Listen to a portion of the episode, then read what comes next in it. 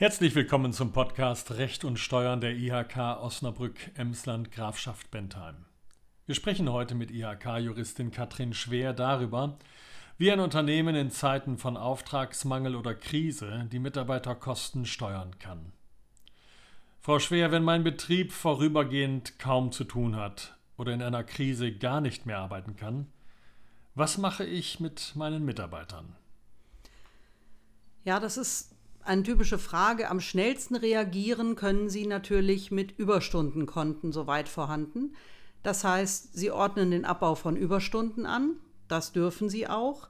Äh, bis auf natürlich Langzeitarbeitskonten, die man zum Beispiel für vorgezogenen Ruhestand oder Sabbaticals hat.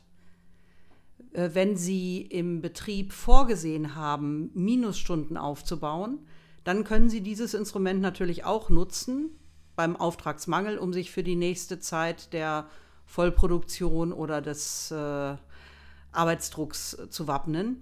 Dazu brauchen Sie aber eine Regelung entweder im Arbeitsvertrag oder im Tarifvertrag oder in einer Betriebsvereinbarung oder eben eine jahrelange betriebliche Übung. Kann ich nicht einfach Urlaub anordnen, Betriebsferien? Das ist eine sympathische Idee. Natürlich, wenn Sie Ihre Mitarbeiter mit ins Boot holen und alle gemeinsam äh, beschließen, um diese Krise zu überwinden und heile daraus hervorzugehen, machen wir jetzt erstmal Urlaub, dann ist das toll. Aber Sie müssen dabei bedenken, dass Sie bereits gewährten Urlaub für später im Jahr, für die Sommerferien etc. nicht einseitig widerrufen dürfen. Außerdem müssen Sie den Urlaub mit Ihren Mitarbeitern abstimmen. Betriebliche Gründe, ja, aber gleichzeitig auch die Mitarbeiterbelange. Das heißt, für Betriebsferien gilt die Faustformel maximal 50 bis 70 Prozent des Jahresurlaubs und das muss rechtzeitig angekündigt werden. Im Regelfall ein halbes, besser ein ganzes Jahr vorher. Das ist also eine Möglichkeit, die Ihnen spontan in einer unerwarteten Situation faktisch doch nicht zur Verfügung steht. Dann müsste ich ja eigentlich kündigen. Auch da muss ich Sie ein bisschen enttäuschen. Sie können kündigen, betriebsbedingt, wenn es nichts zu tun gibt, aber Kündigungen wirken immer erst mit Ablauf der Kündigungsfrist.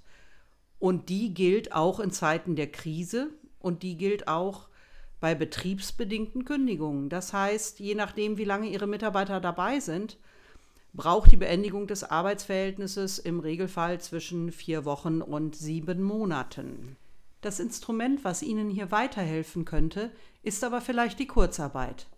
Bei der Kurzarbeit entlassen Sie Mitarbeiter nicht dauerhaft, sondern reduzieren die Arbeitszeit in Einzelfällen sogar bis auf Null, die sogenannte Kurzarbeit, für bis zu zwölf Monate.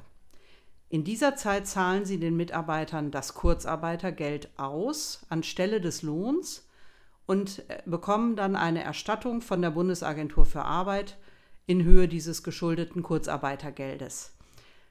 Das Kurzarbeitergeld beträgt in der Regel 60, bei Kindern auf der Lohnsteuerkarte 67 Prozent des sogenannten pauschalierten Nettos, ist also in der Höhe wie Krankengeld oder Arbeitslosengeld einzuordnen.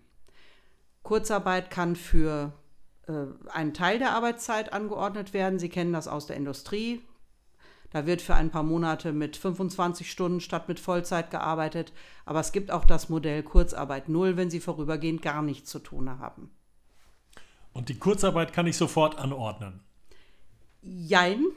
Das können Sie dann, wenn im Tarifvertrag oder in der Betriebsvereinbarung oder im Arbeitsvertrag eine sogenannte Kurzarbeitsklausel vorhanden ist. Haben Sie die nicht, gibt es aber die Möglichkeit, dass Sie mit den Mitarbeitern eine Vereinbarung darüber schließen, dass Sie, um den Betrieb zu retten, vorübergehend Kurzarbeit anordnen dürfen.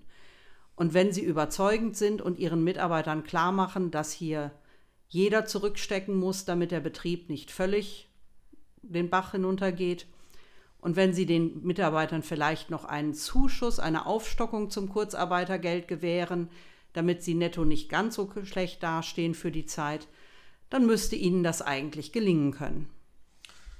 Wo finde ich dazu Einzelheiten? Einzelheiten zur Kurzarbeit finden Sie auch auf unserer Homepage, aber natürlich auch bei der zuständigen Stelle, nämlich der Bundesagentur für Arbeit. Dort gibt es neben den Formularen auch Ausfüllhilfen und vor allen Dingen auch Erklärvideos, die es relativ einfach machen, die richtigen Anträge zu stellen. Frau Schwer, vielen Dank für die Erläuterungen.